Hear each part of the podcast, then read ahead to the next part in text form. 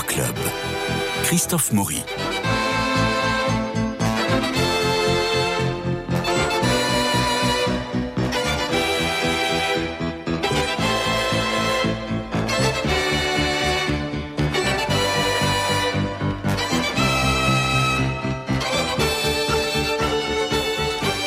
Et allez, Guillaume Sébastien et Stéphane Covio, vous nous emmenez au musée Jacques Marandré, boulevard Haussmann, pour cette formidable exposition Giovanni Bellini, Influence croisée.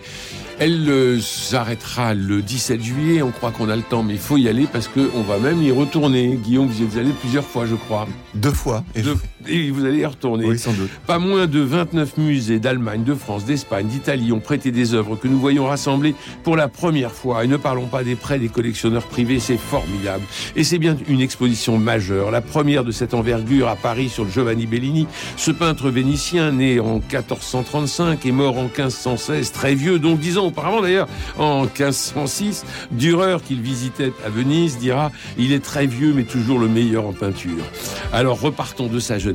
Fils d'un peintre, frère d'un peintre, beau-frère de l'excellent Mantegna, il est né dans la peinture pour n'en sortir jamais. Alors Guillaume et Stéphane, entrons dans l'exposition, voulez-vous? Mais avec plaisir. Allez, c'est parti. Alors, on entre par le début, tout simplement. En fait, euh, c'est une exposition rare, déjà. Très rare, parce que Bellini n'a jamais eu une rétrospective pour lui tout seul euh, à Paris, Ouais. alors que c'est le grand peintre du 15e siècle vénitien. Euh, on a le grand peintre du 16e siècle qui est Titien, on dit du 16e que c'est le siècle de Titien, Mhm. eh bien le 15e, c'est le siècle de Bellini. Et une chose assez extraordinaire avec Bellini, c'est que il a vécu longtemps, ce qui est un grand avantage pour nous, et c'est quelqu'un qui n'a jamais cessé de se renouveler. Et c'est quelque chose que l'exposition montre très bien. Euh, le Bellini du début ne ressemble en rien au Bellini de la fin. Le Bellini du début est extrêmement intéressant. Le Bellini du milieu est très intéressant. Le Bellini de la fin est fabuleux. Et, il va se renouveler aussi av- avec ses élèves. C'est-à-dire que euh, euh, Giorgione, par exemple, va, le faire, euh, va lui faire faire encore des bons en avant. Bah c'est ça. En fait, c'est quelqu'un qui sait saisir les innovations qui se présentent à la portée de son regard, de sa sensibilité. Au départ, ce qu'il a à la portée de son regard et de sa sensibilité, eh bien, c'est le travail de son père, c'est le travail euh, de son frère. déjà. Et puis après, c'est le travail de ses élèves et, et c'est le travail des étrangers aussi. C'est le travail des Flamands qu'il découvre parce qu'il y a beaucoup de tableaux flamands de Memling notamment et d'autres qui viennent, qui viennent à Venise. C'est le travail de ses élèves comme Giorgione et Titien. Euh, c'est le travail aussi de peintres euh, qui sont ses contemporains vénitiens, par exemple Cima da Conegliano, qui est un des très bons peintres vénitiens de la fin du XVe siècle. Ben, il n'est pas un élève de Bellini, mais Bellini va voir la manière qu'il a de réaliser les paysages, le réalisme et le, le soin avec lequel il rend les- les- la complexité des paysages. Bellini va intégrer cette, cette, euh, cette manière de la faire pour s'en détacher après et faire autre chose. Et puis à la suite de la chute de Constantinople, il va y avoir pas mal d'immigrés qui vont arriver à Venise. Et alors là, il va encore changer et prendre, par exemple, on va avoir des vierges avec des euh, des, des fontes complètement dorées et, euh, et on va avoir ce côté un peu Euh, c'est non, c'est une éponge finalement. Guillaume Sébastien. Alors moi j'ai énormément aimé cette exposition, vraiment je la, je la conseille à nos auditeurs, c'est magnifique, absolument magnifique. Le musée Jacques Marandré est un lieu difficile pour les expositions temporaires parce que il n'y a que six petites salles. Et, en, et en général les, les, les, les sujets sont, peuvent être bien traités mais on est toujours, on peut, on peut être frustré quand on va à Jacques Marandré et là, eh bien moi j'ai trouvé que l'exposition, comme le disait Stéphane à l'instant, est extrêmement bien réussi. Euh, ce sous-titre euh, influence euh, croisée, on, on va en reparler, est très bien traité. Et puis surtout, surtout, sans peut-être rien connaître, j'imagine que beaucoup de nos auditeurs ne connaissent rien de Bellini. Moi, je ne connaissais pas grand-chose de Bellini. Une ou deux vierges. le, le- le nom, Oui. quelques œuvres euh, vues à, à Venise ou, ou dans des musées. Mais là, on est surtout saisi par la beauté des œuvres qui sont présentées à, à Jacques Marandré. C'est absolument extraordinaire. Alors, notamment, il faut Bellini, c'est le peintre des, des madones, des vierges à l'enfant. Euh, il en a fait son, son commerce, on peut dire, parce qu'il en a fait des, des quantités. L'exposition ne, ne dit pas combien exactement, ça serait intéressant de, de le savoir, mais euh, il en a fait beaucoup. Et, euh, et son style s'est affirmé au, au fur et à mesure de sa vie. Alors, il faut peut-être dire deux, trois éléments sur sa vie. Bellini est né en 1430 1435 à Venise, donc il est le fils naturel d'un certain Jacopo Bellini, donc était lui-même peintre. Euh, donc il est arrivé dans l'atelier familial. Euh, sans doute, ça doit être pas facile d'arriver dans un atelier familial de peintre étant le, un fils naturel. Voyez, donc il a fallu qu'il entre guillemets qu'il se qu'il euh, prouve un petit peu ses, ses capacités. Et, et c'est là où c'est intéressant dans l'exposition, c'est que la première salle montre des tableaux du père et des tableaux qui ont été faits à quatre mains entre euh, Giovanni, donc notre artiste qui est présenté, et puis Gentile, son frère. Mmh. Et puis, euh, au fur et à mesure de l'exposition, eh bien, euh, on, on, voit le, le, style de Bellini qui se, qui s'affirme et avec une étape qui est très importante, qui est, alors il y avait un autre artiste dans, dans, la famille qui est Mantegna, donc qui est le beau-frère de Bellini. Mantegna, donc grand peintre, a épousé la sœur de Bellini Bellini. Euh, Bellini euh, a beaucoup travaillé avec son beau-frère. On dit même qu'il a été un peu le sous-traitant de son beau-frère. C'était très compliqué à un certain moment de, de distinguer la patte de, de, Bellini de celle de Mantegna. Et puis un, un beau jour, euh, Mantegna s'est éloigné de Venise. Il est parti à Mantoue ou Padoue. Mantoue, à Mantoue, Mantoue, exactement. Oui. Et, et, là, Bellini est devenu vraiment ce qu'il est, c'est-à-dire un, un, peintre de exceptionnel de, de, de Madone, de Vierge à l'enfant, mais surtout, ça il en fait depuis le début, mais le, vraiment le style de Bellini, et on le voit très bien dans l'exposition, c'est une douceur extrême de ces, de, de, de, de ces visages, de, de, de ces visages de, de personnages, de ces vierges, qui sont toutes, c'est ça qui est incroyable, qui sont toutes extrêmement différentes les unes des autres. Et qui sont en gros plan et qui regardent le spectateur. Alors pas toutes. Hein. Euh, parfois elles sont intériorisées, elles regardent un peu en l'air, enfin, et, et, et, parfois elles regardent vers le bas euh, les yeux presque clos. Euh, L'évolution de Bellini, ça va aussi vers l'intériorisation, vers une intériorité de plus en plus grande. Il y a quelque chose qui est, il y a une dimension contemplative de plus en plus forte euh, qu'on voit apparaître pour moi dans deux œuvres majeures. Il y a une petite salle où il y a des crucifixions et il y a une petite et il y a une salle où il y a les vierges de la deuxième moitié de sa carrière. Même, euh, je revenir sur un point important. Euh, Guillaume évoquait le rapport avec Mantegna. Euh, Mantegna, c'est quelqu'un qui a un dessin très sec très net. Mm -hmm. euh, sa, sa, sa, peinture est très sculpturale et avec un côté un peu froid et un aspect minéral ou métallique parfois dans, dans, dans des drapés.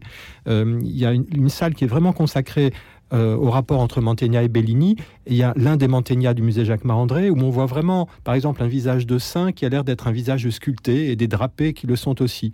Et à côté, il y a une des premières grandes œuvres de, de Bellini où euh, on voit franchissement euh, par rapport à la manière de Mantegna. C'est une Sainte Justine en pied, un tableau tout en hauteur, où on voit les vêtements de cette sainte en bas euh, qui sont euh, traités à la manière de Mantegna, on dirait presque du bronze, mmh, euh, le, mmh. la, la, manière dont l'étoffe est taillée. Et puis au contraire, le visage, ça y est, on n'est plus du tout dans une espèce de, de volume sec et lisse de, de, de, de, pierre, mais on est dans quelque chose de beaucoup plus sensuel, dans quelque chose qui capte la lumière. Il y a une sensibilité tout à fait différente qui s'affirme là. Et à partir de là, enfin, la question de la lumière, la question de la couleur, ça va devenir un élément majeur de sa manière de peindre. Alors que Mantegna était resté beaucoup plus du côté. Il évoluera après Mantegna aussi. Mais jusqu'à ce moment-là, Mantegna était très orienté vers un dessin assez sec. Alors moi j'étais ravi de, revoir parce que c'est une toile que j'aime énormément et que je vais toujours saluer euh, quand je vais à Venise, euh, qui vient de la Scuola Grande di San Rocco. C'est le Christ porte accroché, le, Christ portant sa croix euh, de Giorgione. Vous voyez ce, ce, cette toile qui est un moyen format euh, et on a le Christ avec, c'est ce que c'est Simon de, qui, le tient, qui, le prend et qui l'injurie et c'est une, une, c'est une, c'est une toile que je trouve, enfin moi qui m'a toujours saisi depuis que je suis tout petit, et j'étais ravi de, ravi de la voir là ici à Paris. Puis je trouve c'est une iconographie très originale parce que en fait le Christ euh, est, à droite tourné vers la gauche, oui. cet autre homme est à gauche tourné vers la droite, très clairement orienté vers le Christ, et cet homme n'est pas Simon Siret, même si spontanément on pense à lui, parce qu'évidemment c'est plutôt, il est plutôt du côté des bourreaux. Pourtant il n'est pas habillé en soldat, et il, il, est, il tient la corde que le Christ a autour du cou, mm. et euh, il a une espèce de hargne intérieure. À une haine. Et c'est comme s'il concentrait. C'est un personnage à lui tout seul qui, con, qui concentre une haine vis-à-vis -vis du Christ. Et vous avez le Christ face à cette haine, qui évidemment lui-même est totalement dépourvu de haine. Et il y a un gros contraste entre cette, et, cette douceur. Oui, euh... et le Christ nous regarde. Euh, et, et, nous prend, et nous prend à partie euh, pour, euh, devant la haine euh, qu'il qu'il subit. Et on, on ne peut être que dans nous, dans l'empathie euh, pour le Christ, en voyant cette haine incroyable qui est, un, qui est en face de lui. C'est un, moi, je trouve que c'est un tableau extraordinaire, enfin qui m'a toujours, euh, qui m'a toujours saisi. Euh, le Christ portant sa croix, c'est de George John qui a été peint vers 1506. Vous voulez encore nous parler de Vierge, mon cher Sébastien? Oui, je, je- Guillaume- je voulais surtout vous, vous redire un peu mon enthousiasme devant cette exposition. Ouais, ouais, il faut. Et devant tous ces, ces- ces tableaux, on, on apprend beaucoup de choses en visitant l'exposition. hein, Et je trouve qu'une exposition, euh, elle doit nous apprendre des, des choses. Mmh. Euh, on apprend, bon, ça sans doute que Stéphane le savait, que euh, l'école de Florence est plutôt une école tournée vers le dessin, alors que Venise était plutôt tournée vers la couleur, et que Bellini justement est le premier artiste qui arrive à faire la, la synthèse des deux. C'est un, un, dess- un très grand dessinateur. On voit l'incroyable finesse de ces, de ces tableaux, et puis surtout un incroyable coloriste. Moi, j'ai été mais euh, subjugué par euh, les couleurs de ces tableaux, de ces rouges, de ces pourpres, de ces verts, de ces bleus, de ces roses qu'il euh, qu'il manie de, de, de façon absolument sublime, avec une, une délicatesse, moi, qui m'a vraiment mais, mais, mais bouleversé. Je trouve Mm, que c'est mm, mm. absolument extraordinaire. Et alors, il y a dans une petite salle quelque chose qui est très intéressant. Il y a trois, euh, trois visages du Christ qui sont exposés. Donc il y a un portrait du Christ par Memling, donc est un artiste flamand.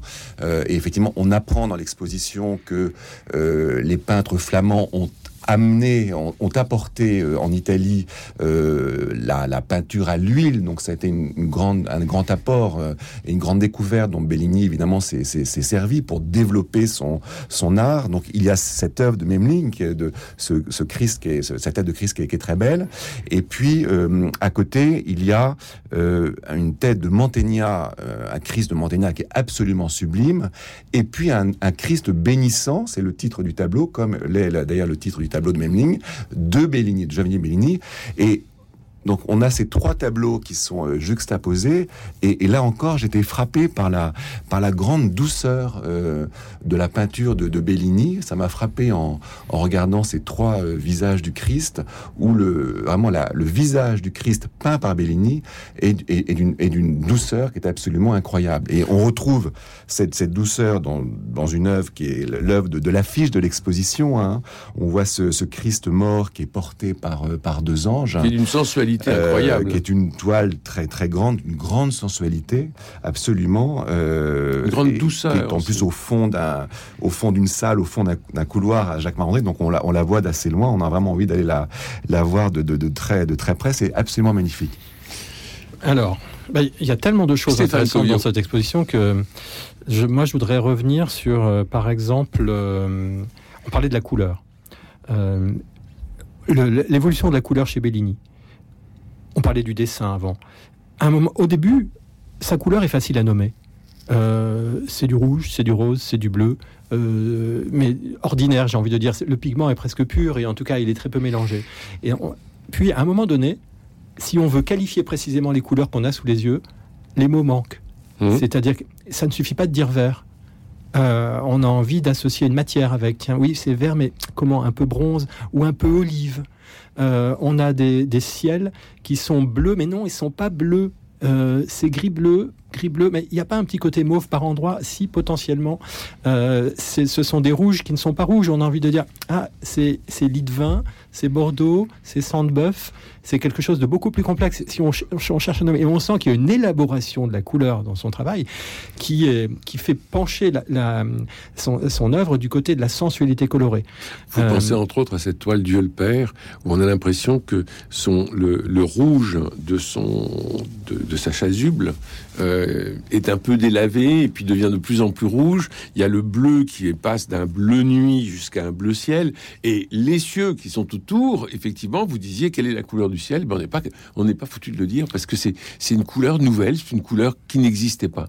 Et il y a une séduction de l'œil par la couleur euh, Ouais. qui, est, qui est vraiment très très grande et extrêmement plaisante. Euh, quand on aime la couleur, on ne peut qu'être subjugué par euh, les, les œuvres, euh, surtout de la deuxième partie de sa carrière. On voit vraiment qu'il évolue dans cette direction, et c'est en cela qu'il est le, en lui déjà, il est déjà le prélude au siècle d'après, puisque Venise va être euh, le, le lieu où les peintres vont s'exprimer avec le médium de la couleur plus qu'avec le dessin. Florence va être plutôt du côté du dessin.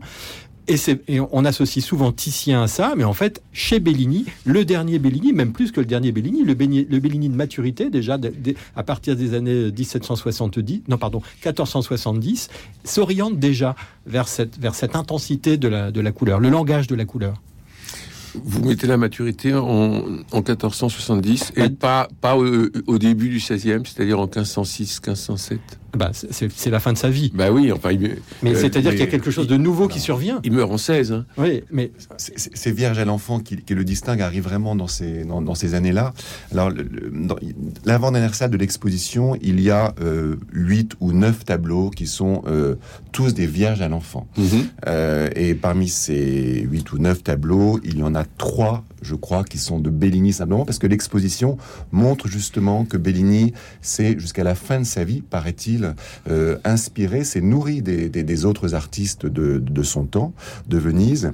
Et donc ces trois tableaux de, de Bellini, parmi ces- cette série de huit de Vierge à l'enfant, évidemment ressort de façon extraordinaire. On, on voit, on voit vraiment la, Le la très grande, le, le génie, la très grande singularité de cet artiste. Et parmi ces, ces Vierges à l'enfant, il y a ce tableau qui est magnifique, euh, qui est un tableau qui est plutôt en longueur. On voit une Vierge à l'enfant. Alors à ce moment-là, qui n'est pas, ils ne sont pas tout seuls, mais qui sont entourés d'une sainte et puis surtout de Saint Jean-Baptiste euh, sur fond d'un paysage. Et là, c'est extraordinaire parce que euh, les, les personnages, donc il y en a quatre, la Vierge, l'enfant, cette sainte et Saint Jean-Baptiste, sont vraiment sont, sont complètement dans un, un premier plan. Euh, et puis le paysage qui est loin derrière.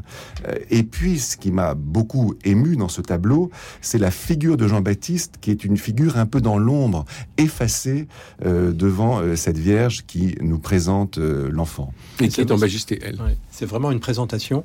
Euh, Est-ce que l'enfant est vraiment proposé au regard du spectateur? Les trois visages, il n'y a aucun regard à l'intérieur du tableau n'est orienté clairement vers quelque chose. Mhm. Euh, la Vierge, je crois, est orientée vers le bas. La Mhm. Sainte à droite, elle, ça part un peu dans les airs. Saint Jean-Baptiste orienté, mais visage dans l'ombre. Et en fait, tout ça, c'est des, c'est des- des éléments qui donnent beaucoup d'intériorité. On- Mhm. Ce sont trois personnages intériorisés, en fait, qui sont là. On a l'impression qu'il prie. Ah, oui, tout à fait. Et puis alors, pour moi, l'un des tableaux majeurs de cette, de cette salle, c'est la, la Vierge qui vient de la, de, de la collection Borghese à Rome. Euh, je suis très heureux de la voir là dans cette exposition parce que quand je vais à la Villa Borghese à Rome, euh, en général, c'est pour voir d'autres choses. On va voir les Caravages, on va voir les Bernins, Mm. on va voir de l'art romain plutôt, et des choses comme ça. Euh, alors qu'il y a cette Vierge à l'enfant de Bellini qui est un chef-d'œuvre absolu, qui a une, euh, une capacité à faire entrer le spectateur en méditation. Vraiment, c'est à la fois, elle nous séduit par sa couleur et elle nous intériorise. Euh, elle nous fait entrer dans la lenteur, dans, mais dans une, dans une bonne lenteur. Et puis, euh, elle a des morceaux euh, de délicatesse extrême.